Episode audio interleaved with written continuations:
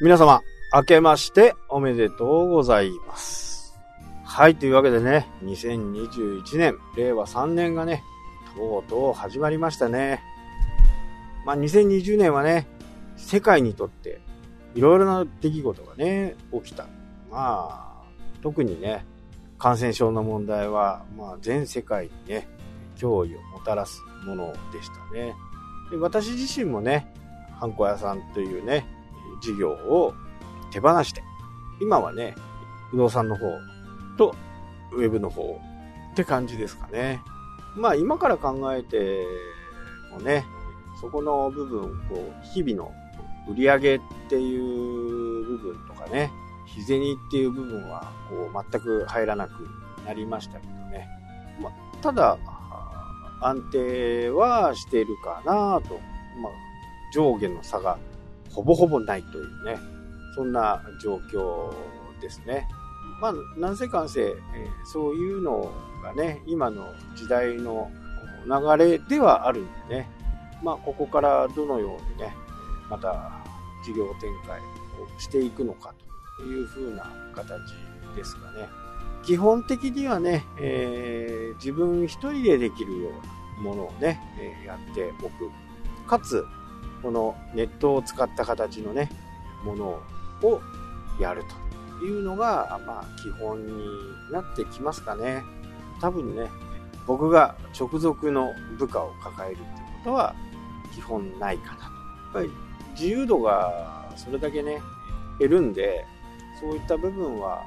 今後はやっていかないような感じにしていこうかなとは思ってますね。で、今日お話しするのはね、東京とかのテナント、これ東京がそうなると北海道はね、1年後、2年後にね、その状況が伝わってそうなるというふうに言われてますけど、これだけ、えー日本全、世界全体でもそうですし、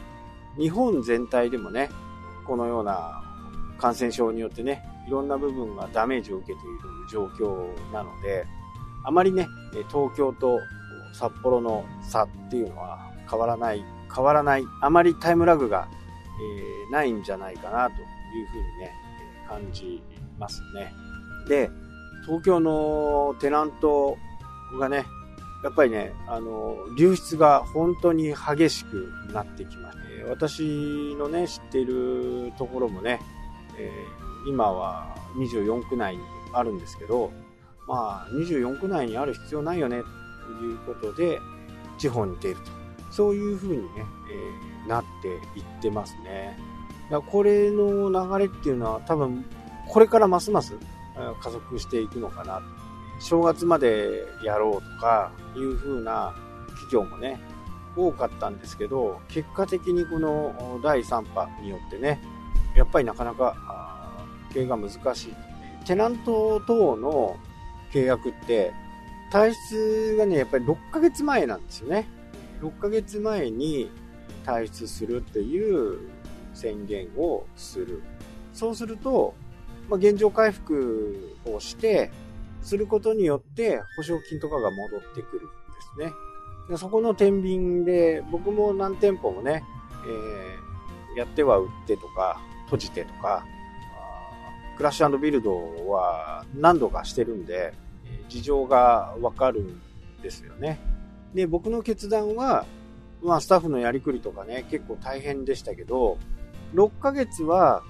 営業するとね、それだけ、こう、売り上げはあるんですよね。まあ、少ないにしてもね。今までやってきたよりは少ない。スタッフも少ないんでね、こなせる量が、ちょっと総量が減ってしまうと。だから、少なくはなるんですけど、まあ、それでもね、日銭が入って家賃分ぐらいは出るんで、6ヶ月後に出るという形の方で、保証金を戻してもらうという形になりましたね。で、それをしないとですね、現状回復費、保証金は取られて、現状回復はしなきゃならないという形でね、その6ヶ月で現状回復できるぐらいの預金みたいなね、ものをしとけばうまくいくわけです。ただまあコロナ禍の場合はね、ちょっとなかなかそれがあ見当もつかないんでね、厳しい。まあ総量が少ないんでね、お客さんの入る量が少ないんで、どうしてもこう、マイナスになるのかなというふうに思いますけど。まあ今後ね、えー、もっともっとその、この勢いは伸びてくるというふうになってるんで、オフィスビルとかね、の人はかなり大変かなと。で、オフィスビルを持ってる人のオーナーさん、いわゆるオーナーさんもね、借金をしてね、買ってる人が多いのかなと。まあ、半分ぐらいはね、えー、もう払っちゃったとか、先代から譲り受けて今会社やってるとか、まあ、いう人たちが多いんでしょうけど、新規とかでね、中古で、中古もしくは新規で建てる人っていうのは、やっぱりローンが払えなくなって手放さざるを得ない状況にね、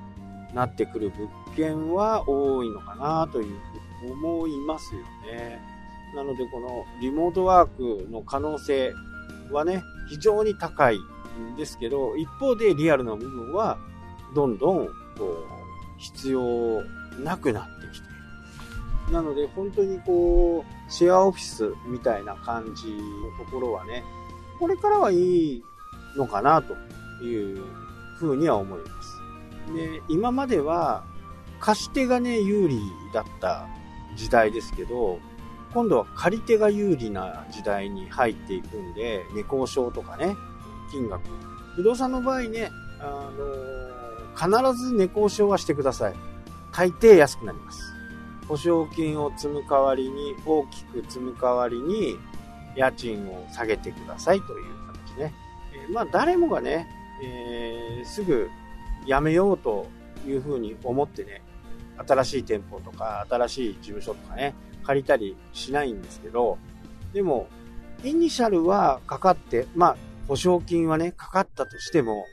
ランニングをどれだけ抑えるかによってね、やっぱり会社の経営っていうのどんどん変わってくるんで、このランニングを抑えるっていう部分は一生懸命ね、考えてほしいなと思います。まあ一般的な世界、普通に生活していく上でもね、ランニングっていうのはなるべく抑えるっていうのが基本なんでね、まだね、三大キャリアを使っている人は、まあ、今回2980円でね、ドコモがアハモというのを出してね、まあこれだとね、三大キャリアの一つなんでね、やっぱりいいのかなというふうに思いますしね、やっぱりブランドにこだわってる人とか多いんですけどね、でもね、そのブランドを確保するためにそれを使っている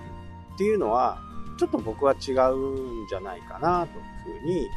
思います。ちょっとね、この続きはね、えー前回話したこの居酒屋の、まあ少し前に話してね、居酒屋の話とちょっとリンクするんで、その話を明日行いたいと思います。それではまた。したっけ